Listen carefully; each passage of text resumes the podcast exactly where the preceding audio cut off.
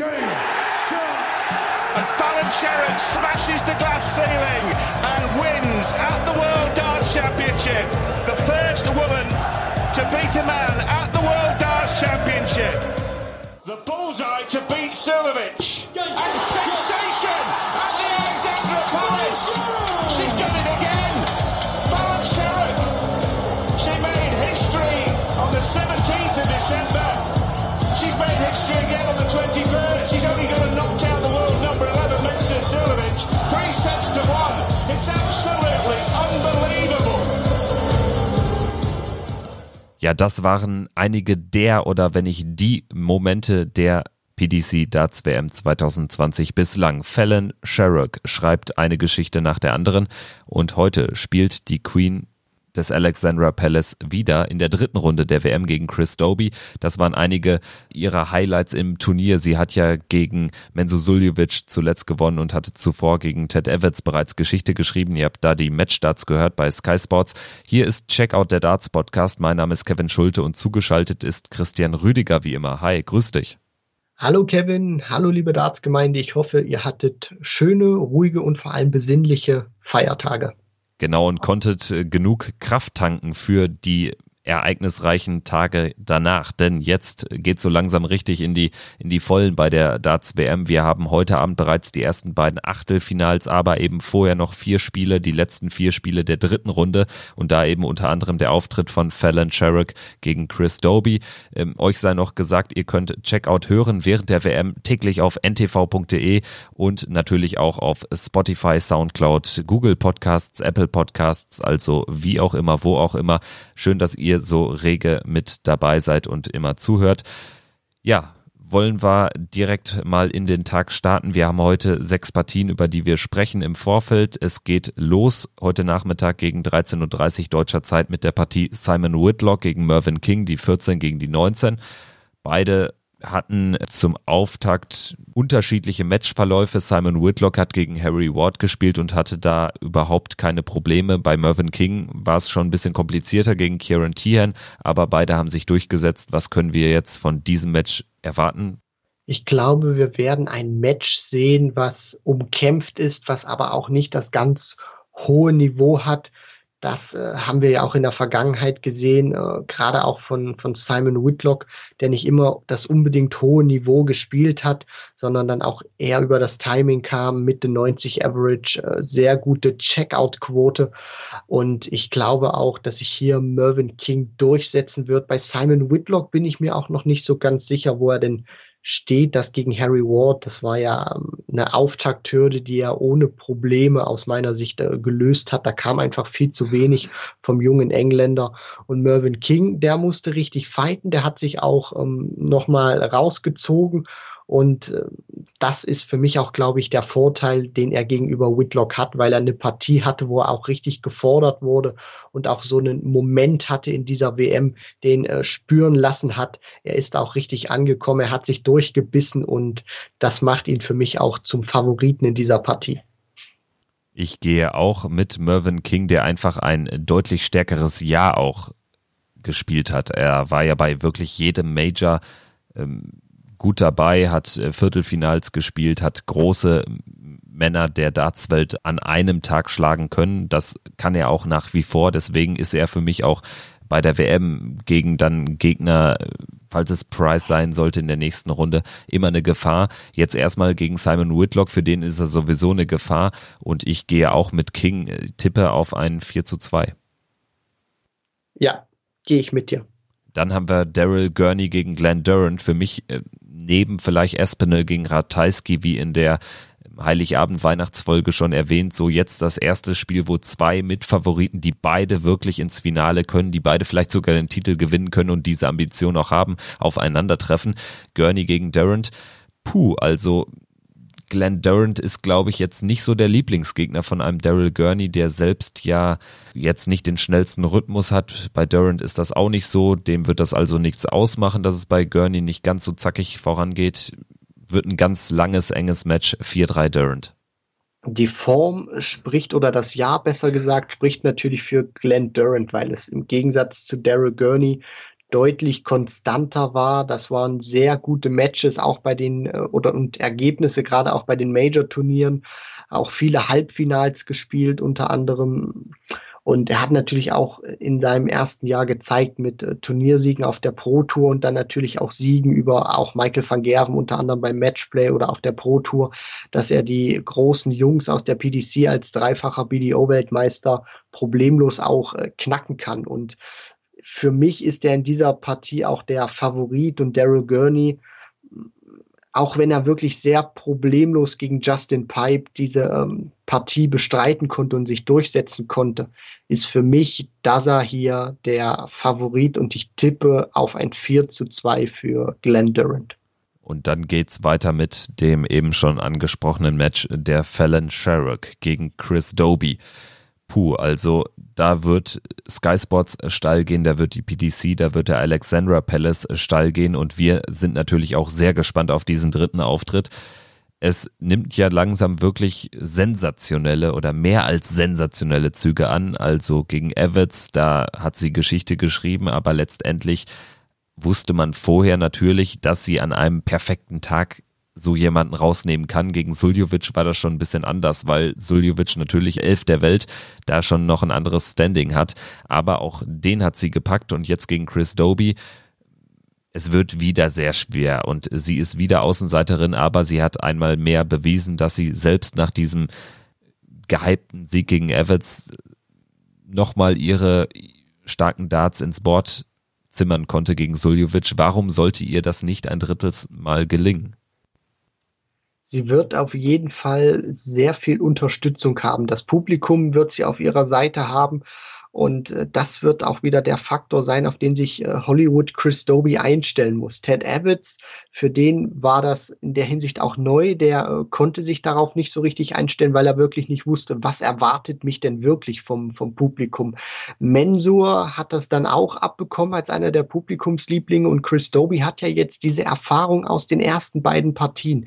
Denn ich glaube, er wird nicht nur gegen Fallon Sherrock spielen müssen, sondern auch gegen das Publikum. Das ist ein Faktor, den wir nicht unterschätzen dürfen. Das Publikum hat oftmals auch einen großen Einfluss darauf, wie eine Partie abläuft. Denn es wird Momente geben in dieser Partie, wo Doby die Möglichkeit hat, entweder ranzukommen oder die Partie vollkommen auf seine Seite zu ziehen. Und dann wird das Publikum natürlich auch reagieren, weil die möchten natürlich nicht, dass Fallon Sherrock rausgeht. Die möchten, dass sie weiterhin diese Welle reitet. Und da muss Doby cool bleiben, da muss er da sein und diese Möglichkeiten auch nutzen. Denn das wird auch wieder so ein, so ein Faktor sein, glaube ich, wenn er nicht diesen, diesen Finger drauf bekommt und äh, die, die Fans natürlich auch im Alexandria Palace spüren, dass äh, er sich nicht absetzen kann und Fallon Sherrock herankommt, immer wieder sich Möglichkeiten herausspielen kann, diese nutzen kann, dann wird das Publikum auch immer weiter reagieren. Und äh, je länger Fallon Sherrock diese Partie offen halten kann, umso schwieriger wird das auch für Chris Doby werden. Aber für mich ist es auch irgendwann so ein, ist auch irgendwann so ein Punkt erreicht, wo ich sage, Fallon Sherrock muss noch was draufpacken also von einem Gesamtaverage von knapp 92 Punkten, den sie ja bislang auch immer gespielt hat. Das wird dann auch in der Hinsicht nicht so groß mehr reichen, glaube ich. Irgendwann ist da auch eine Grenze erreicht. Gegen Evans, gegen Suljovic hat das geklappt, aber das, das kann für mich nicht immer gut gehen. Gerade jetzt auch, wo die Distanz größer wird, die Hoffnung oder die Stärke, die ich bei ihr sehe, ist, dass diese Averages, die sie gespielt hat, haben sich für mich nicht so angefühlt. Also ich dachte wirklich, sie ist deutlich stärker unterwegs gewesen, was auch für sie spricht, weil sie wirklich sehr gutes Timing gehabt hat und auch ähm, sehr starke Darts zu richtigen Momenten produzieren konnte. Dennoch glaube ich, dass die Reise der Fallon Sherrock hier enden wird, weil ich auch glaube, man unterschätzt Chris Doby in dieser Hinsicht, obwohl man das überhaupt nicht machen sollte und ich, und ich da auch überhaupt keinen Grund sehe. Und ich sage, Hollywood gewinnt diese Partie doch recht klar und deutlich mit 4 zu 1. Ja, ich würde einen ähnlichen Matchverlauf prognostizieren, sage einfach 4 zu 2 für Doby. Dann haben wir das ja. letzte Spiel der dritten Runde am Abend. Das bestreiten Gervin Price und John Henderson. Da ist natürlich Price der klare Favorit. Ich glaube auch, dass ihm dieser umkämpfte Sieg gegen O'Connor mehr helfen wird, als wenn es ein ganz klares Ding gewesen wäre. Ich glaube, er pusht sich daran, zieht sich daran nochmal hoch und wird Henderson mit 4-1 bezwingen Ich hoffe es, weil äh, auf das Turnier hingesehen wäre natürlich ein Weiterkommen von Gervin Price sehr, sehr gut. Und dennoch sage ich, John Henderson darf man nicht unterschätzen. Der hat in der Vergangenheit gezeigt, er kann großartige Matches spielen in der Premier League gegen MVG, das Unentschieden, dann auch bei der WM von vor zwei Jahren, als er Derek Gurney rausnahm. Der ist gefährlich. Dennoch glaube ich, sind mehr als zwei Sätze gegen den Iceman nicht drin. Dafür ist er mir auch einfach zu stark. Und dafür wird ihm auch dieser Sieg gegen Willie O'Connor, das hast du vollkommen richtig angesprochen und da bin ich auch vollkommen bei dir, zu viel ähm, Selbstvertrauen gegeben haben. Und ich sage sogar, ich lehne mich mal weit aus dem Fenster und sage, auch wenn ich John Henderson zwei Sets zutraue, Price gewinnt diese Partie mit 4 zu 0. Dann geht es los mit dem ersten Achtelfinale. Gary Anderson gegen Nathan Aspinall. Das ist für mich auch das Achtelfinale, denn da treffen zwei Spieler aufeinander, die beide das Potenzial haben, ja, das Ding eigentlich sogar zu gewinnen. Aspinall spielt ein Wahnsinnsjahr 2019, Anderson eher nicht so, aber spielt bislang eine wirklich gute WM und hat sich da auch durch einen kritischen Moment ziehen müssen, jetzt im letzten Match gegen Ryan Searle beim 4-3. Du hast jetzt in unserer Heiligabend-Folge schon gesagt, du gehst am Ende auf Espinel. Ich würde es dann knapp anders machen, wobei man am Ende die Münze werfen kann. 4-3 für Gary Anderson. Ja, für mich wird auch entscheidend sein, das hat mir im letzten Match gegen Christoph Ratajski nicht so richtig gut gefallen von Nathan Aspinall, dass er sich teilweise zu sehr und zu extrem gepusht hat. Das hat man ihm auch angemerkt. Da war er irgendwann auch mal ähm, leer. Das hat ihm auch irgendwann sehr viel Kraft gekostet, sich nach jedem Leckgewinn sehr extrem äh, zu, zu freuen, weil er stand da auch wirklich meiner Meinung nach sehr viel unter Strom. Und wenn er es schaffen kann, diese Emotionen zu kontrollieren und zu den richtigen Momenten rauszulassen, dann wird er diese Partie auch gegen Gary Anderson gewinnen. Sollte er das nicht schaffen, dann wird ihn der Flying Scotsman packen, weil dann wird Aspinall auch irgendwann die Kraft ausgehen.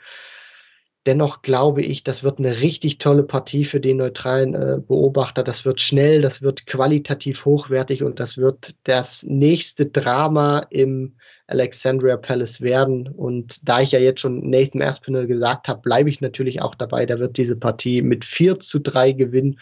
Und irgendwie habe ich das auch so im Gefühl, dass die das richtig auskosten werden. Und ich würde mich sogar freuen, wenn es über das Sudden Deathleg geht und sich Aspinall dann durchsetzt. Ich denke, wir würden uns auch alle freuen, wenn das letzte Match des heutigen Abends dann auch nochmal so spannend wird. Das ist bei Michael van Gerven ja nicht immer der Fall. Das liegt vor allem an seiner Stärke. Er spielt gegen Stephen Bunting. Der ist allerdings im Moment auch richtig stark, äh, hat jetzt zuletzt gegen Johnny Clayton 4-0 gewonnen, da sehr souverän auch die sich bietenden Chancen genutzt. Hat er eine Chance gegen Van Gerven? Ich sage eher nein. Also irgendwie am Ende ist das für mich wieder so ein klassisches 4-1 äh, für Van Gerven, wo er vielleicht auch nur zwei Punkte vom Average besser ist, aber er wird wieder die entscheidenden Momente nutzen. Für mich wird entscheidend sein, ob Bunting eine Chance in dieser Partie hat oder nicht, der Start.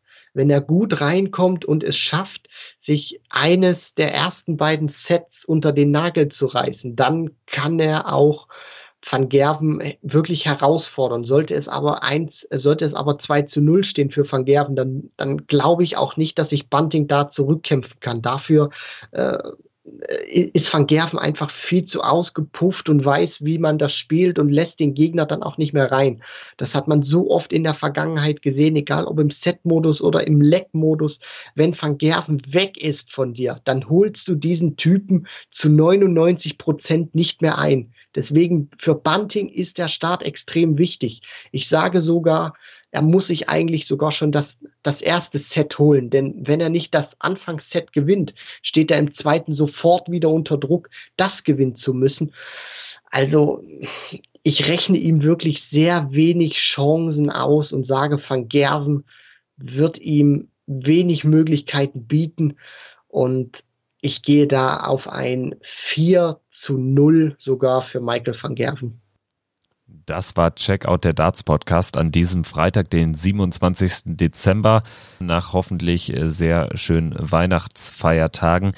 Es äh, geht mit Feiertagen ja quasi nahtlos weiter, denn das, was uns bei der PDC Darts WM 2020 geboten wurde bislang und auch wahrscheinlich noch geboten wird, das ist Feiertagsformat, sagen wir es wie es ist. Wir haben heute Gurney gegen Durant, unter anderem Sherrill gegen Doby, dann Price, Anderson, Van Gerven alle in der Abendsession dann noch dazu. Also das äh, spricht sehr spannend und sehr hochklassig zu werden. Wir würden uns freuen, wenn ihr morgen früh auch wieder dabei seid. Morgen melden wir uns dann mit einer Vorschau auf die Partien am 28. und mit einer Analyse zu den eben genannten Spielen. Wir würden uns freuen. Bis dahin macht's gut. Ciao.